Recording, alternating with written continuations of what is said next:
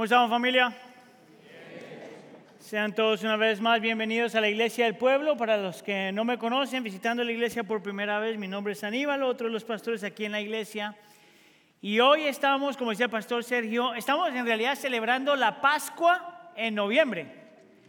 Porque el texto que miramos es el texto, uno de los textos tradicionales, cual se predica o se enseña durante la época de la Pascua, la época de la resurrección de Cristo, cuando conmemoramos la resurrección de Cristo. Y como decía pastor Sergio, es muy especial porque hemos estado caminando por el Evangelio de Mateo todo este tiempo um, y hemos llegado a, esta, a este capítulo que es como eh, cerrando este episodio, pero dentro de este capítulo hay un pasaje que yo estoy seguro que la gran mayoría de los que estamos aquí, si no todos, lo hemos escuchado, uh, nos los hemos memorizado y si no lo hemos hecho, cada que estamos bautizando a alguien, casi casi lo escuchamos. Y esa parte del versículo 19 cuando dice, vayan y hagan discípulos de todas las naciones, bautizándolos en, en nombre del Padre, del Hijo y del Espíritu Santo. ¿Quién no, nunca había escuchado ese versículo antes? Ok. ¿Cuántos de ustedes creen que entienden ese versículo bien? Nadie entiende el versículo. Nadie entiende el versículo, seguro. ¿Cuántos de ustedes entienden el versículo bien? Levanten la mano. Tienen miedo de levantar la mano. sí, es una pregunta graciosa. No. Ah, mire, yo estoy seguro que ustedes saben el versículo, pero yo mi trabajo es sacarle más jugo a lo que usted ya sabía. Amén.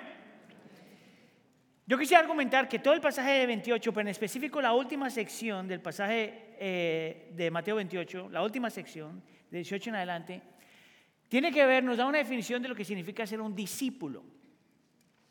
Y cómo los discípulos, si son discípulos de verdad, quieren hacer otros discípulos. Una vez más, esa última sección nos muestra, nos da definición de lo que es ser un discípulo. Y también nos va a decir que los discípulos que de verdad son discípulos quieren hacer otros discípulos. Entonces lo que vamos a mirar en el texto son ah, prácticamente cosas que nosotros tenemos que creer para ver si somos discípulos, o cosas que se requieren para saber si somos discípulos, y de dónde viene lo que necesitamos tener para ser discípulos. ¿Estamos discípulos? Ok. Vamos a hablar de tres incentivos, que encontramos en el texto, dos requisitos y una verdad. Para acordarse simple, tres, dos, uno. ¿Está conmigo? Todos juntos. Tres, dos, uno. Tiene que apreciar eso porque me tomó horas venir con esa, con esa, esa horas. Vamos entonces con el punto número uno. Vamos a hablar de los tres incentivos que nos muestran a nosotros por qué alguien se hace un discípulo o porque es que alguien quiere hacer discípulos de otra gente. Es bien, y de la forma que vamos a, tratar en el texto es, lo voy a tratar de abajo para arriba. Ahora, porque leímos mucho, yo solo voy a tomar unas secciones, pero vamos a mirar desde la última frase que aparece y de ahí nos vamos a mover de para arriba. Vamos entonces con el versículo 20, la última frase. El Señor Jesús le dice que va a estar con todos su pueblo todos los días hasta el fin del mundo. Ahora es bien interesante esa frase porque cuando usted mira a frases como el fin o los últimos días o todas estas, todo este concepto en el libro de Mateo aparece más o menos como seis o siete veces. Y lo interesante es que cada que aparece en el libro de Mateo, la gran mayoría de las veces se está hablando del tiempo donde Cristo ya vino, pero que ya se fue pero que va a regresar y después de lo que va a pasar cuando va a regresar. Cuando el libro de Mateo utiliza este tiempo, este concepto del fin del mundo, los últimos días o esta clase de conceptos, te está hablando desde el momento en que Cristo viene, muere, resucita y va a regresar y luego lo que pasa después de que regresa. Todo eso es el concepto de los últimos días. El fin del mundo no solamente está hablando de cuando este mundo se va a acabar, y ahorita te voy a saber por qué es que no puede ser eso, sino qué pasa después de que Cristo regresa, después del fin del mundo. ¿Está conmigo? Ok, no se puede perder porque si no se pierde esto del sermón. ¿Cuántos me entendieron? Levanten la mano. ¿Cuántos todavía están perdidos para por usted? ¿No? Está bien. ¿Estamos perdidos todavía? That's ok. Ahí va a llegar conmigo. Fíjese bien. Cuando el Señor Jesús está hablando de hasta el fin del mundo, nos está en realidad dando una idea de lo que va a pasar después de que Él regrese. Lo que la Biblia también llamaría el nuevo cielo y la nueva tierra. de lo que podríamos también llamarlo el cielo, heaven en inglés. Nos está mostrando de este momento, este lugar, donde todas las cosas van a ser nuevas otra vez. Donde todas las cosas que han sido dañadas serán completamente restauradas. Donde ya no va a haber sufrimiento, ni lágrimas, ni cosas así. La Biblia lo llama la nueva Jerusalén, la que viene descendiendo del cielo. Y vamos a volver a ese texto más adelante. Y eso es importante para el discípulo, porque si una persona es discípula, es una persona que entiende que va a un lugar y un momento, que va a venir en algún momento donde todos nuestros anhelos van a ser satisfechos. Que toda nuestra sed por justicia y amor y paz y armonía y unidad, sin interrupciones, va a llegar. Y el Señor Jesús está diciendo que Él va a llevarnos a ese lugar, que en algún momento eso va a pasar. Y si eso es verdad para el discípulo a nivel personal, eso cambia, te da una perspectiva completamente diferente toda la vida. La imagen de lo que va a venir, cuando realmente se abraza, cambia completamente la forma en que tú vives hoy. Completamente. De la misma forma que una mamá cuando va a dar a luz, el pensamiento del bebé le cambia completamente la forma en cómo sufre. ¿Cuántos de ustedes son mamás? ¿No estaban ustedes dispuestos a hacer lo que fuera por ese bebé? Por lo que iba a venir. Este es el mismo concepto. Si lo que va a venir es tan bello, tan perfecto, tan increíblemente hermoso, eso tiene un efecto sobre la vida en el presente. Es más, te voy a dar dos ejemplos. Eso afecta la forma en que tú sufres, por ejemplo. Porque para el creyente el sufrimiento es parte de la vida. Sin embargo, nosotros no estamos desesperados en medio del sufrimiento porque nuestro sufrimiento tiene un límite. Hay un momento donde el sufrimiento para, que es cuando Cristo regrese y haga nuevas las cosas todas otra vez. Hay un el sufrimiento del creyente siempre tiene una perspectiva diferente. Es más, el sufrimiento hasta nos ayuda a anhelar y desear mucho más lo que ha de venir. Amén. Por eso es que el creyente cuando la Biblia dice que nosotros sufrimos o lloramos, dice que no lloramos sin esperanza. Nosotros sufrimos con esperanza.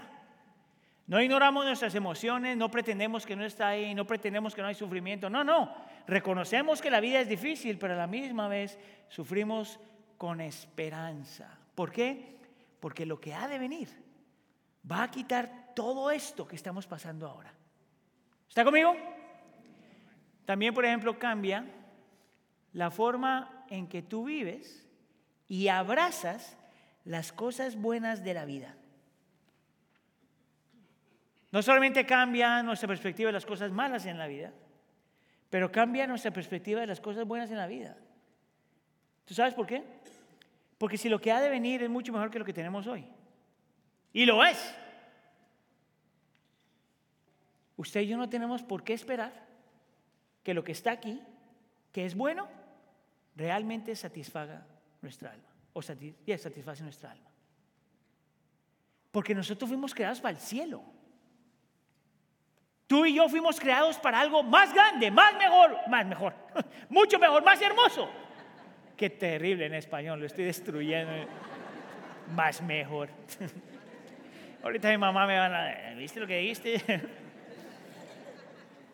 Bien interesante, entonces, por ejemplo, que aún las cosas buenas, con esta perspectiva, nunca te van a satisfacer. Tu trabajo no te va a satisfacer, tu carrera no te va a satisfacer, tu diploma no te va a satisfacer, tu, relación amorosa no te va a satisfacer, tu matrimonio no te va a satisfacer. Nada en esta creación tiene el poder de satisfacer lo que tu alma anhela. Porque tú fuiste creado para algo más grande algo más hermoso, algo mejor. Nuestro problema es que insistimos en buscar el cielo en la tierra. Insistimos en buscar algo aquí que solo podemos encontrar en el fin del mundo. ¿No te llama la atención? Es por eso la razón por la que nosotros luchamos tanto. Porque somos, tenemos una miopía espiritual. Solo podemos ver aquí. y no podemos ver lo que ha de venir, buscando aquí lo que solamente podemos encontrar en el Señor y en lo que ha de venir. Eh, eso es un discípulo, nomás para que sepas. Un discípulo es una persona, de acuerdo al texto, que conoce a Dios, quiere conocer a Dios, quiere obedecer a Dios y que no satisface su alma solamente con lo que está aquí. ¿Está conmigo? Ok. Ese es el primer incentivo. ¿Quieres ser discípulo? Dale, lo que ha de venir es mejor que lo que está acá. Ahora, la pregunta que tenemos que hacer es, ¿qué garantiza que el discípulo, aquel que ha puesto su fe en Cristo Jesús, no más para que sepa, puesto su fe en Cristo Jesús, un, un discípulo, un creyente, son todos sinónimos en la Biblia. ¿Qué garantiza que el, el discípulo realmente va a experimentar algún día lo que Cristo va a venir, lo que Cristo va a traer? ¿Qué es lo que garantiza que eso va a pasar? Bueno, aquí viene el segundo incentivo, que viene con la frase que viene antes de la frase que leímos, versículo 20, una vez más. Es cuando el Señor dice, yo estoy con ustedes todos los días hasta el fin del mundo. Y el Señor Jesús dice que lo que hace la diferencia para el discípulo, lo que le permite al discípulo seguir luchando, seguir aguantando, seguir adorando, seguir orando, seguir moviéndose para el frente, no solamente es la idea de lo que ha de venir, sino que Cristo se asegura de que te va a llevar a casa. Que se agarra de ti aun cuando tú no te has agarrado de Él. Que va a estar contigo hasta el fin del mundo.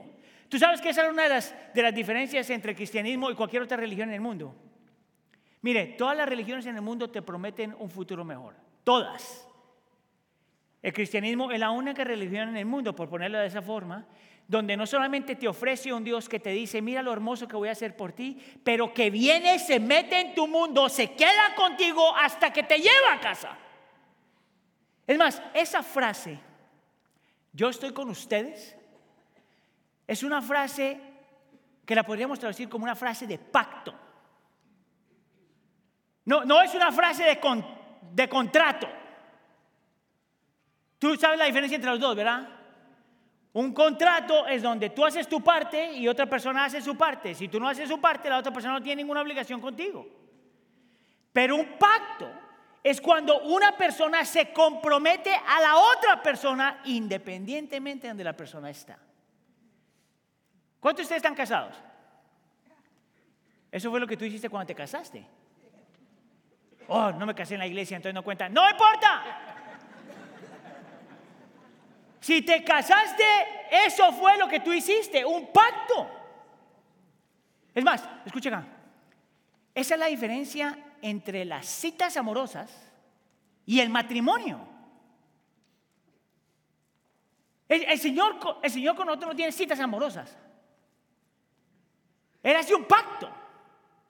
¿Cuál es la diferencia entre los dos? ¿Se acuerdan cuando ustedes están enamorados por primera vez? ¿Y tenían citas amorosas? ¿Tú sabes por qué tú no te casaste? Porque querías los beneficios de la relación, pero no estabas dispuesto a comprometerte todavía. En realidad tú estás conociendo a la persona en las citas. Es por eso que tengo, no más, esto es para la generación más joven. Escucha acá. Si usted no sabe tener citas y tratar las relaciones como citas, empiezas a tratar las citas como si ya te hubieras casado.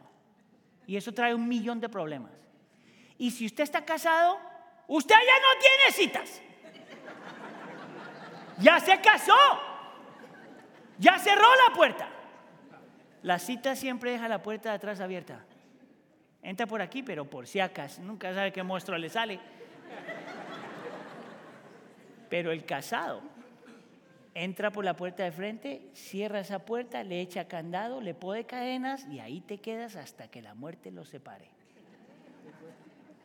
El Señor Jesús hace algo muy parecido a eso cuando dice que estará con nosotros hasta el fin del mundo.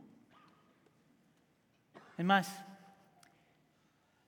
esto es muy parecido a lo que Cristo estuviera diciendo si esto fuera un matrimonio. Yo Jesús lo tomo a ustedes, mis discípulos, como mi esposa de por vida, porque la iglesia se llama su esposa.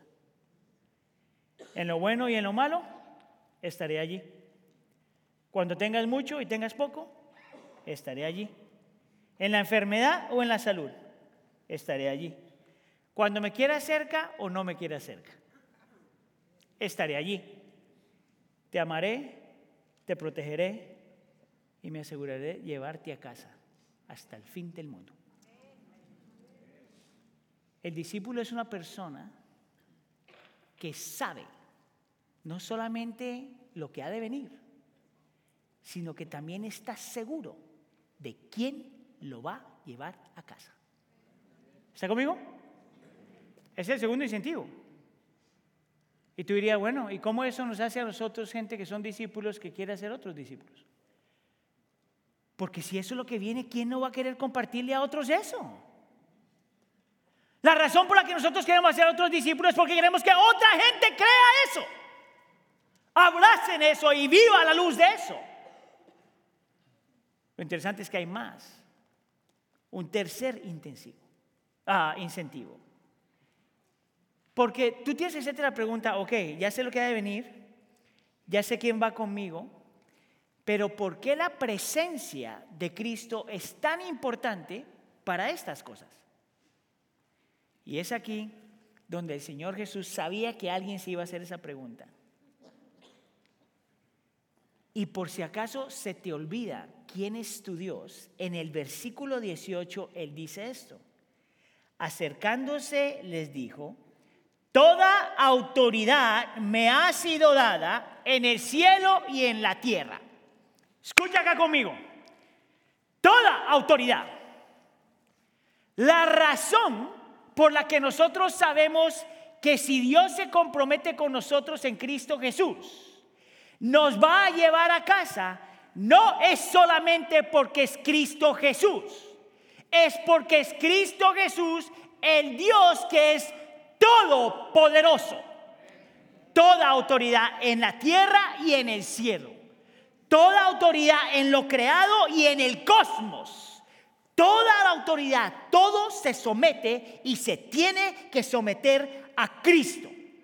Es por eso que cuando el Señor nos llama a nosotros a salir y a ser discípulos todas estas cuestiones, nosotros no vamos a un mundo, ahorita te voy a, a la aplicación, llenos de miedo, paralizados por el temor. Porque el que va con nosotros es aquel que tiene autoridad sobre todas las cosas. Es más, escucha acá. Es porque eso es verdad. La razón por la que cuando encontramos en Mateo capítulo 1, la primera imagen de Cristo es Cristo como bebé. ¿Se acuerdan de eso? ¿Te acuerdas el nombre que le dieron? Emanuel. Dios con nosotros. El Evangelio de Mateo empieza con Emanuel y termina con Emanuel. Y te dice que este baby no es baby Jesus. Es God Almighty, Dios Todopoderoso, el cual todas las cosas se someten a Él. Es el mismo Dios que luego lo vemos tentado por Satanás en Mateo capítulo 4. Y es el mismo Dios que vence a Satanás y no se rinde. ¿Tú sabes por qué eso es importante? Porque el discípulo sabe que en medio de nuestra tentación, el que está con nosotros es uno que tiene el poder de defendernos, el poder de sostenernos, el poder de protegernos y el poder para darnos lo que necesitamos en medio de la tentación. Si venció a Satanás, ¿tú piensas que no va a vencer cualquier otra cosa? Es más, este es el mismo Dios que luego encontramos en Mateo capítulo 5, cuando te llama, y aquí es donde yo voy a decir ah, lo de la gran comisión, te manda a hacer sal y luz al mundo. Vayan y hagan discípulos de todas las naciones, bautícenos en nombre del Padre, el Hijo y el Espíritu Santo. ¿Tú sabes por qué nos manda? Con su autoridad. Y Él va con nosotros. Escucha acá, porque ninguno de nosotros tenemos lo que tenemos o lo que se requiere para llegar realmente a lograr eso. Mira, no importa lo que esté pasando en, el mundo, no importa la persecución o el sufrimiento o la lucha o que te rechacen o pierdes trabajo o lo que sea, que hay una posibilidad que eso puede pasar, por lo menos en esta parte del mundo. ¿Tú sabes por qué los cristianos históricamente nunca se han echado para atrás? ¿Tú sabes por qué históricamente cuando la gente se ha enfermado los cristianos corren hacia el enfermo? ¿Tú sabes por qué en medio de COVID había muchos cristianos que estaban dando su vida por otra gente? Porque el cristiano cuando se mete al mundo no entra con miedo. El Dios de toda autoridad es el que está con nosotros. Tú no eres ni lo carismático suficiente, no tienes ni las habilidades suficientes, no tienes ni, ni, ni, el temperamento lo suficientemente fuerte como para que el Señor diga, amén, tú tienes que hacerlo. Nosotros solo somos instrumentos en sus manos. La única razón por la que el cristiano, ah, vamos a decir, tiene victorias en la vida es porque el Dios que está con nosotros es el Dios al cual se le someten todas las cosas. No, ese es el mismo Dios que lo vemos hablándole a la tormenta y la tormenta se apacigua. Este no es un diosito. Él no es baby Jesus que lo pone aquí cuando quieres y cuando saca el... No, es Dios del universo.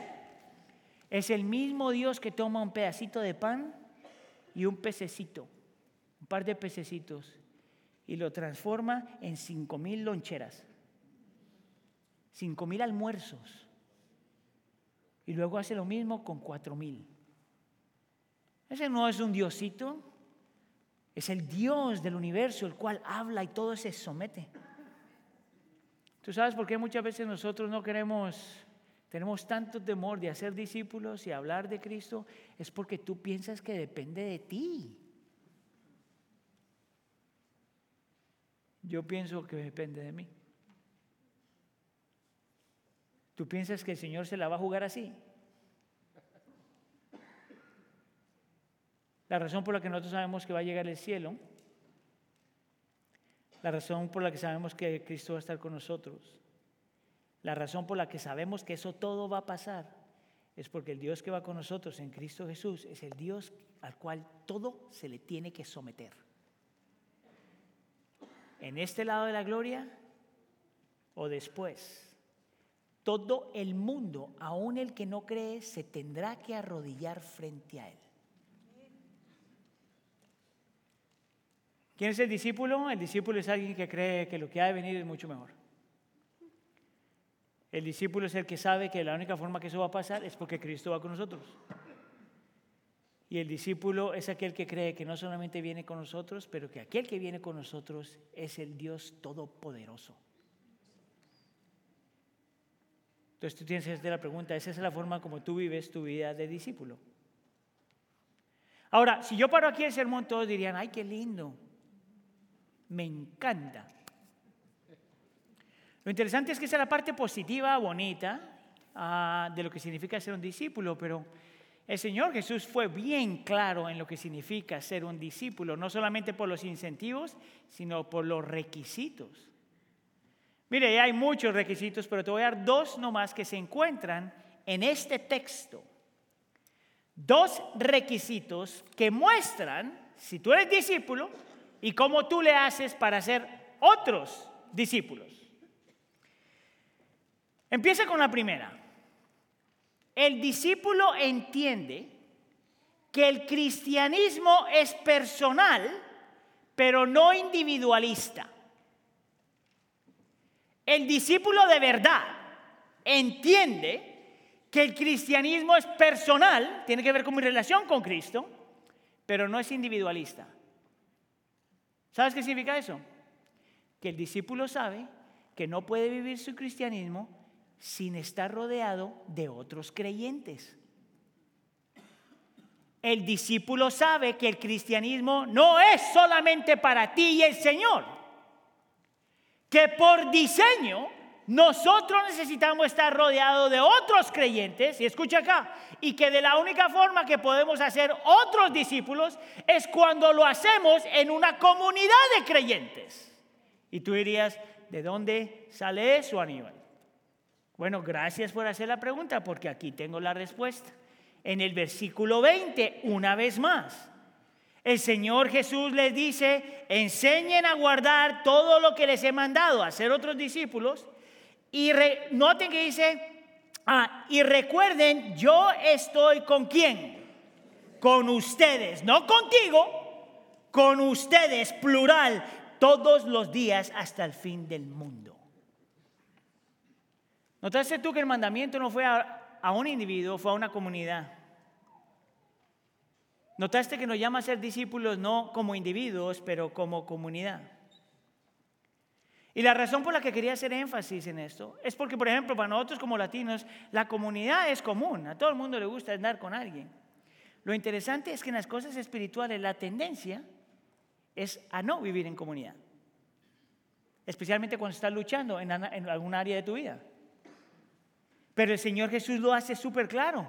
Lo que significa ser discípulo es ser parte de un cuerpo. ¿Tú sabes por qué? Mira, eh, te voy a dar eh, eh, la definición teológica simple, la más simple que te puedo dar. Mire, si usted fue creado a la imagen de Dios, y lo fue, amén, significa que usted tiene el valor, la dignidad, el potencial y hasta cierto punto algo de la naturaleza de Dios. No todo, obviamente, porque Él es Dios y usted es un ser humano. Pero tú fuiste creado a su imagen. Lo interesante es que cuando tú miras a Dios en su naturaleza, te das cuenta que Dios mismo es un Dios relacional. ¿Por qué? Porque es Padre, Hijo y Espíritu Santo. No es esa la razón por la que nosotros cuando bautizamos a alguien decimos los bautizamos en nombre de Padre, Hijo y Espíritu Santo. Para que podamos recordar que el creyente, que, en la naturaleza de Dios, Él es un Dios trino, vive en comunidad. Escuche acá.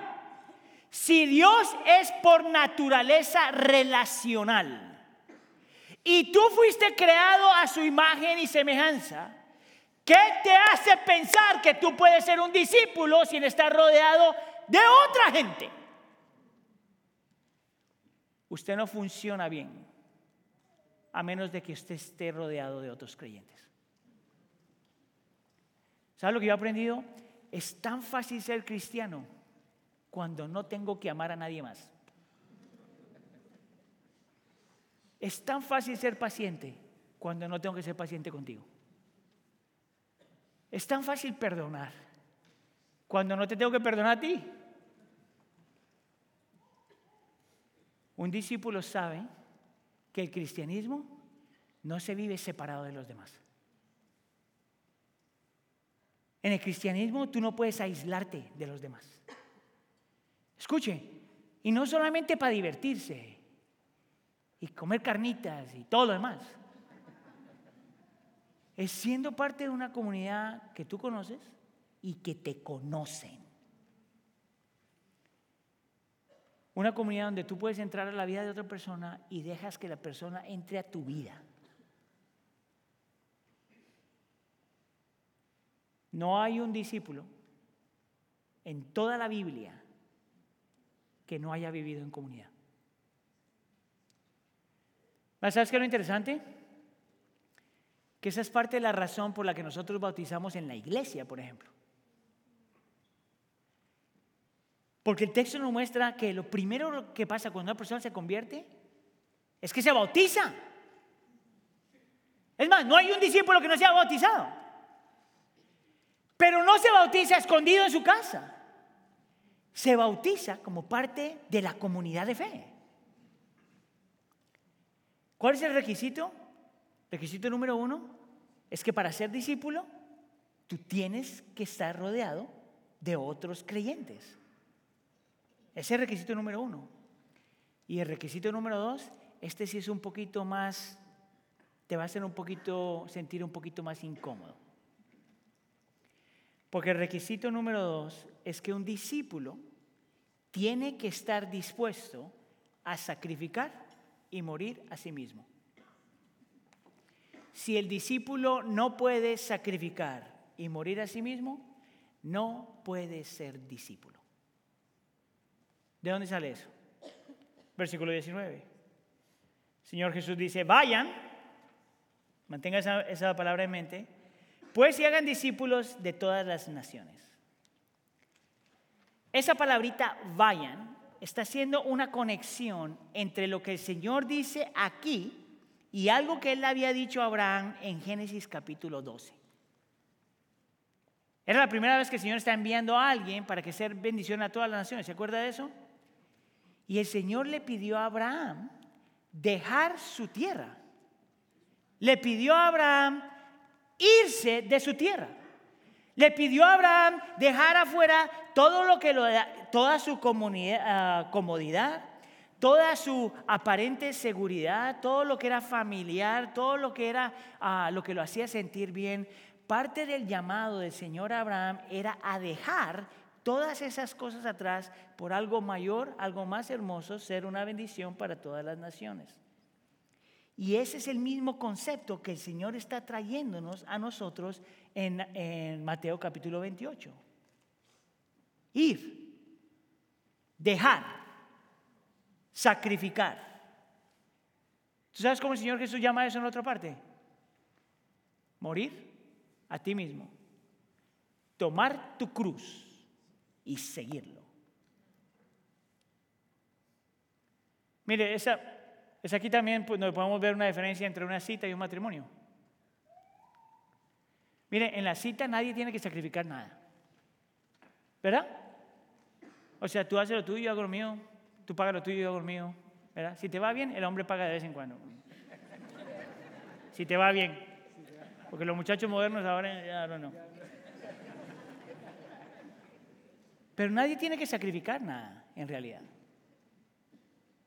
En el matrimonio, te toca sacrificarlo todo y te aguantas. Y cuando el Señor llama a los discípulos, lo llama a hacer algo muy parecido a eso. No hay un discípulo que le entregue algunas áreas de su vida al Señor y otras áreas dices, no, con esta me quedo yo. Es más, esa es la diferencia entre lo que yo diría un cristianismo genuino y un cristianismo que verdad, de verdad no es genuino ni transformador. El cristianismo genuino sabe que tiene que permitir que la voluntad del Padre cruce tu voluntad. El discípulo no tiene opción en su, en su cabeza de decirle al Padre que se haga su voluntad, aunque mi voluntad sea diferente. Hay un hombre que se llama Chuck Swindoll, un hombre conocido aquí en Estados Unidos, en uno de sus libros, él está hablando, está haciendo esta descripción, esta diferencia entre los cristianos que piensan que siguen a Cristo y los cristianos que lo hacen. Él habla, vamos a ponerlo de alguna forma, de aquellos que se podrían llamar de los cristianos carnales, entre comillas, que para mí no serían cristianos, y los que realmente se han entregado a Él.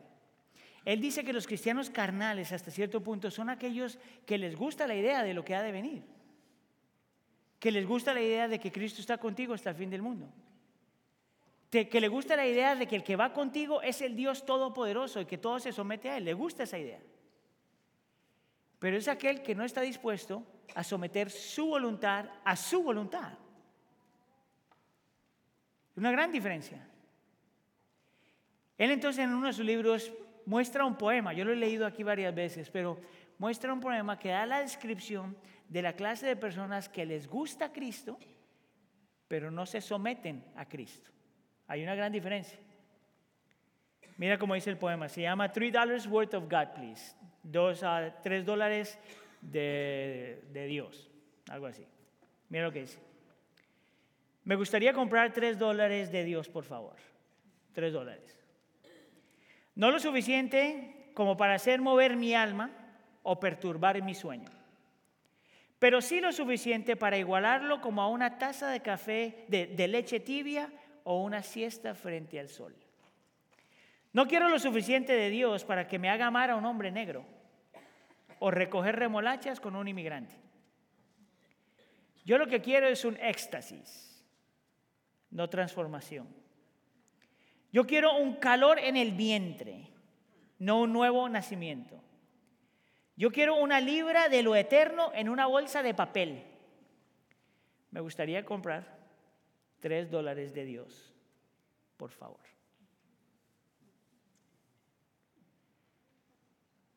unos sermones atrás yo te estaba haciendo la diferencia entre ver a Cristo solamente como tu Salvador o tu Señor. Y yo hago el argumento que la Biblia muestra que tú no puedes separar esos dos. Que si Él es tu Salvador, también tiene que ser tu Señor sobre todas las áreas de tu vida. es ser tu Señor. Sobre todas las áreas de tu vida. El discípulo es alguien que se mueve y vive por la realidad de estos incentivos. Hay, hay un futuro que es mejor. Y, y hay uno que va con nosotros hasta que nos lleve a casa. Y el que está con nosotros es nada menos que el Dios del universo al cual todo, todo se le somete. El discípulo sabe eso. Pero el discípulo también sabe que Dios requiere que tu cristianismo no se viva solo y Dios requiere que te niegues a ti mismo. Hoy, mañana, pasado mañana, la próxima semana, el próximo mes, el próximo año, hasta que el Señor te lleve a casa. ¿Tú sabes cuál es el problema del cristianismo en Estados Unidos? Es que no requiere morir a ti mismo.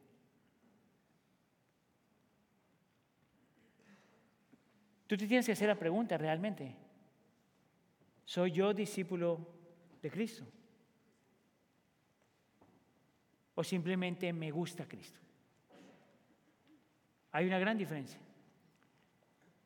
Esa fue la diferencia entre Judas y Pedro. Que aunque los dos pecaron, uno todavía volvió y se sometió a la voluntad de Cristo. Esa es la gran diferencia. Ok, ahora, abrazar la primera parte es fácil, yo creo. Abrazar los incentivos es fácil, me parece a mí. A mí, ¿quién no quiere eso? Abrazar los segundos, complicadillo. Es más, sacrificarse a uno mismo, complicadillo. ¿Cuántos de ustedes están de acuerdo conmigo? ¿Cuántos de ustedes ya son santos y ya, ya saben hacerlo todo bien? Mentiroso. ¿Sabes que la única forma que nosotros podemos asegurarnos que lo que el primer punto es verdad, tiene que haber algo que podamos ver, abrazar y creer que nos lleve a pensar que lo que, lo que viene primero es verdad?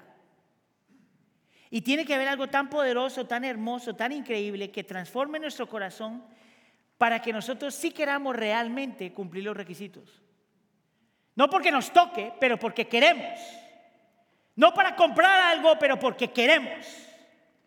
Tiene que haber algo que cambie nuestro corazón de tal forma que creamos plenamente en lo que el primer punto dice, los incentivos, y sea tan poderoso que nos cambie de tal forma que abrazamos los dos requisitos, por lo menos los dos requisitos.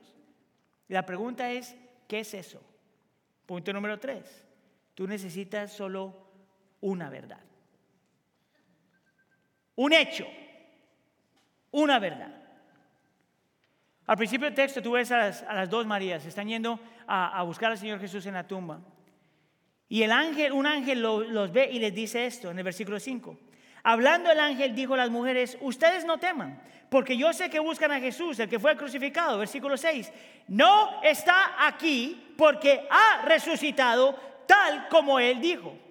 Yo quisiera invitarte a ver que lo que prueba que, que los incentivos que Dios promete sí van a pasar es porque Cristo resucita.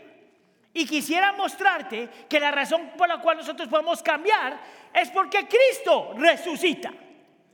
Te, voy a, te lo voy a mostrar uno por uno. Quédese conmigo. Es más, mira a la persona que, está al lado suyo y dígale, ponga atención. Ahí va, mire bien. Es porque Cristo, vamos con los incentivos. Es porque Cristo resucita que nosotros sabemos que Cristo sí tiene poder sobre todas las cosas. ¿Sabes cómo sabemos? Porque Cristo rinde su vida y la vuelve a levantar. Porque Cristo entrega su vida y vence a la muerte. La pregunta que tú te tienes que hacer es esta. Si Cristo tiene autoridad aún sobre la muerte, ¿cómo no va a tener autoridad sobre las demás cosas? Si Dios puede levantar un muerto, ¿cómo no va a tener autoridad sobre todas las demás cosas? Si la muerte no lo pudo detener? ¿cómo Él no va a ser Señor de señores en toda la creación y en el universo? Esa es la primera cosa. Es por eso que tú sabes que el primer incentivo de que Dios autoría es verdad. Es porque Cristo resucita que nosotros sabemos que todo lo que Cristo dijo que iba a hacer y prometió también tiene que ser verdad. ¿Cómo sabemos que lo que va a venir es mejor? ¿Tú te acuerdas que dijo, lo que dijo el texto? Cristo murió y resucitó como Él lo había dicho. ¿Tú sabes por qué es tan importante? Escucha acá. Porque si Cristo dijo que iba a morir y resucitar, y pasó, entonces todo lo demás que Él dice, todo lo demás que Él promete, tiene que ser verdad. Eso es lo que valida que todo lo demás que dijo tiene que ser verdad. Si tú eres creyente, si tú eres un discípulo del Señor, no hay ninguna razón por la cual tú no puedes confiar que tu futuro va a ser mejor que tu presente. Es más, porque Cristo murió y resucitó. Y Él dijo que iba a morir y resucitar y pasó. Es la razón por la que cual tú también tienes que confiar que cuando te pide que hagas algo como vivir en comunidad o sacrifícate a ti mismo, tiene que ser verdad. Que es lo mejor para ti. Que es lo que le va a dar gloria a Él. Que es lo que Él va a utilizar para alcanzar a otros. Es más, porque Cristo resucitó, murió y resucitó. La razón por la que nosotros sabemos que, que todo acerca de esta creación realmente va a ser más hermoso. ¿Sabes cómo yo sé eso? El cuerpo de Cristo antes de la resurrección era un cuerpo. Después de la resurrección era otro cuerpo. Un cuerpo hasta cierto punto, vamos a decirlo, glorificado. ¿Sabes cómo sabemos eso? Porque Cristo camina por medio de las puertas. Aparece en lugares cuando nadie se había dado cuenta. ¿Sabes tú que no te estamos hablando aquí? ¿El cuarto aparece aquí? ¿What? Eso es lo que estaba pasando. Ahora, la Biblia no dice que tu cuerpo y mi cuerpo va a ser así. Es más, si usted se ha comido el cuentito que le han dicho por ahí, que nosotros vamos a ser como angelitos, eso es mentira. Sabemos que, que vamos a tener cuerpos porque Cristo resucita en cuerpo. Por lo tanto, tu cuerpo va a ser completamente diferente. Completamente diferente. Ya no, ya no se nos va a caer el pelo, para la gran mayoría de mis hermanos. Ya no vamos a tener problema con la diabetes. Ya no va a tener ninguna de estas cosas porque de alguna forma nuestro cuerpo glorificado va a ser completamente diferente. Completamente diferente. Y eso no solamente es verdad de nuestro cuerpo, pero de toda la creación. Toda la creación va a ser completamente restaurada. Realmente no más guerras, no más sufrimiento, no más torbellino, no más inundaciones, no nada de esas cosas. Toda la creación va a ser completamente completamente restaurada y nosotros sabemos eso porque Cristo murió y resucitó.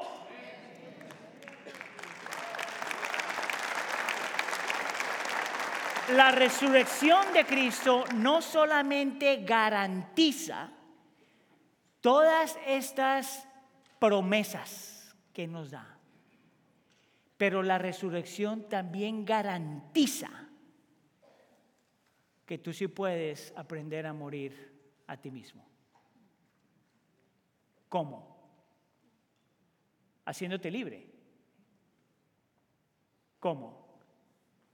Muriendo por tus pecados y resucitando como evidencia de que el Padre aceptó ese sacrificio como suficiente. Escucha acá. ¿Qué si yo te digo que lo que te da la libertad para poder vivir en comunidad, que lo que te da la libertad de aprender a morir a ti mismo, es cuando tú sabes que tú ya has sido aceptado, que tú ya has sido amado, que tú ya has sido perdonado, que tú no necesitas guardar nada ni esconder nada, que no hay nada que tú tengas que pueda ser mejor que lo que el Señor ya te dio. ¿Qué si yo te digo que eso está en el texto? Con una frase, en realidad, una palabra que es tan fácil ignorar. ¿Tú te acuerdas todo lo que hicieron los discípulos antes de que Cristo muriera? Traidores, cobardes, egoístas e indiferentes. antes de que Cristo muriera. Pero Cristo va a la cruz del Calvario y muere y resucita. ¿Tú sabes lo que primero que les manda a decir a los discípulos? Después de que resucitó, después de que el Padre miró el sacrificio y dijo, es suficiente. Mira lo que pasa en el versículo 10. Él manda a las Marías y les dice esto. No teman, vayan, avisen a quién. A mis hermanos que viven en Galilea. Nota que no dice, vayan y avisen a esos traidores que me dejaron solo. No dice, vayan y avisen a esos cobardes que no estuvieron conmigo cuando estaba ah, ah, sudando sangre. Vayan y avisen a esos egoístas que me dejaron abandonado en la cruz del Calvario. Vayan y busquen a esos indiferentes que me dejaron crucificado, solo morir en la cruz del Calvario. Cristo no dice eso. Cristo dice, vayan y busquen a mis hermanos. Vayan y busquen a aquellos por los cuales yo morí. Vayan y busquen a aquellos por los cuales yo he adoptado con mi sangre. Vayan y busquen a aquellos que han sido adoptados por mi Padre y tienen el mejor hermano y están sellados por el Espíritu. Vayan y busquen a mis hermanos. Y cuando tú eres parte de la familia del Señor, nada te puede separar de Él. Cuando tú tienes eso, Ahora sí entonces puedes decir, ¿por qué no voy a someter mi voluntad al Dios que hizo por eso por mí? ¿Tienes tú mejor que eso? ¿Crees tú que cuando el Señor te pide que dejes algo, te está pidiendo algo que te va a hacer infeliz? Es más, porque Cristo murió y resucitó. Es la razón, la única razón por la cual nosotros podamos confiar en Él, pase lo que pase. Te pida o no te pida, ganes o pierdas, porque lo tienes a Él. Amén. Lo interesante acerca de hablar de, de estos temas así es que es tan fácil decirlo, es tan fácil predicarlo, pero muchas veces es tan difícil realmente creerlo. Yo creo que esa es una de las razones también por la que el Señor entonces nos invita a participar en la cena del Señor. ¿Sabías tú? Es más, ¿sabías tú que parte de la razón por la que nosotros necesitamos participar en la cena del Señor es porque nosotros tenemos que recordar vez tras vez que Cristo va a regresar? Que porque Cristo va a regresar, Él va a hacer todas las cosas nuevas otra vez. Y que nosotros no nos podemos olvidar de eso jamás. Quédese conmigo, quédese conmigo. Pues tú me estás buscando la tacita. Relax. Quédese acá.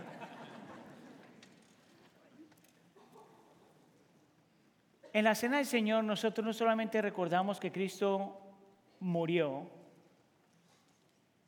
pero recordamos que resucitó y que asegura lo que ha de venir. ¿Sabes cómo yo sé eso? Porque cuando Pablo habla de la cena del Señor, él dice esto. Porque todas las veces que coman y beban de esta copa, proclaman la muerte del Señor hasta que Él venga. Nosotros hacemos la Santa Cena para recordar la muerte del Señor hasta que Él regrese. Porque cuando Él regrese va a hacer todas las cosas nuevas otra vez. La pregunta es esta. ¿Por qué tenemos que recordar tanto lo que ha de venir? Porque entre más tú pienses en lo que ha de venir, menos encuentras satisfacción en lo que tenemos aquí. Porque entre más tú anheles lo que ha de venir, menos buscas eso en esta creación. Porque entre más tú estés anhelando lo que ha de venir, menos encuentras satisfacción en esto en este cuerpito, en, tu casita, en tu carrito, en tu trabajito. Mire, todo eso tiene valor y tiene significado, pero no se compara en lo más mínimo en lo que ha de venir. Y nosotros queremos tomar la cena hoy de esa forma. Entonces, si tú eres creyente, esta cena es para ti. Si tú no has puesto tu fe en Cristo Jesús, por favor, no participes todavía. Porque esto es solamente para aquellos que ya han puesto su fe en Cristo Jesús. Pero hoy vamos a hacer un poquito diferente, porque no solamente quiero que tomes un tiempo para arrepentirte y creer y todas estas cuestiones, pero yo lo que quiero es que tomes un tiempo para reflexionar. En realidad el pastor Sergio abrió, el servicio de esta forma. Y lo vamos a hacer otra vez. Yo te voy a leer un pasaje de donde estaba el pastor Sergio sacando todo esto en, en Apocalipsis capítulo 21. Y lo único que quiero es que medites en lo que ha de venir. Y le pidas al Señor que te ayude a verlo y a creerlo. Apocalipsis capítulo 21 dice así. Entonces vi un cielo nuevo y una nueva tierra. Porque el primer cielo y la primera tierra pasaron y el mar ya no existe. La palabra mar ahí está hablando de todas las, la tristeza, el sufrimiento, el dolor. Y vi la ciudad santa, la nueva Jerusalén, que descendía del cielo de Dios, preparando, preparado como una novia atraviada ataviada para su esposo.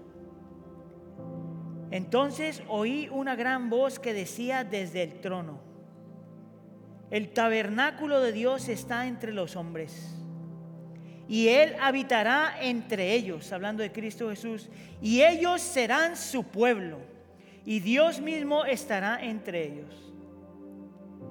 Él enjugará toda lágrima de sus ojos, y ya no habrá muerte ya no habrá más duelo, ya no habrá más clamor ni dolor, porque las primeras cosas han pasado. Quédese ahí unos segundos con el Señor.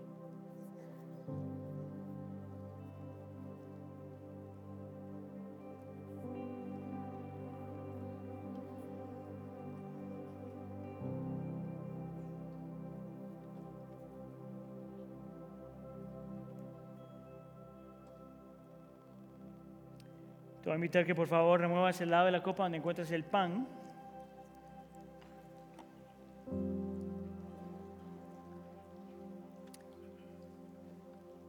Y la escritura dice que el Señor Jesús en la noche que fue entregado, Él tomó el pan. Y después de dar gracias lo partió y dijo, este es mi cuerpo que es para ustedes. Hagan esto en memoria de mí hasta que lo lleve a casa. Vamos a participar.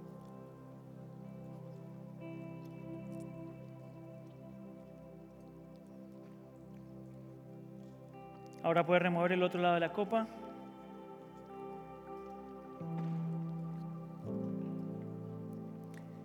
De la misma manera tomó también la copa después de haber cenado y dijo, esta copa es el nuevo pacto en mi sangre. Hagan esto cuantas veces la beban, en memoria de mí, hasta que lo lleve a casa. Vamos a participar.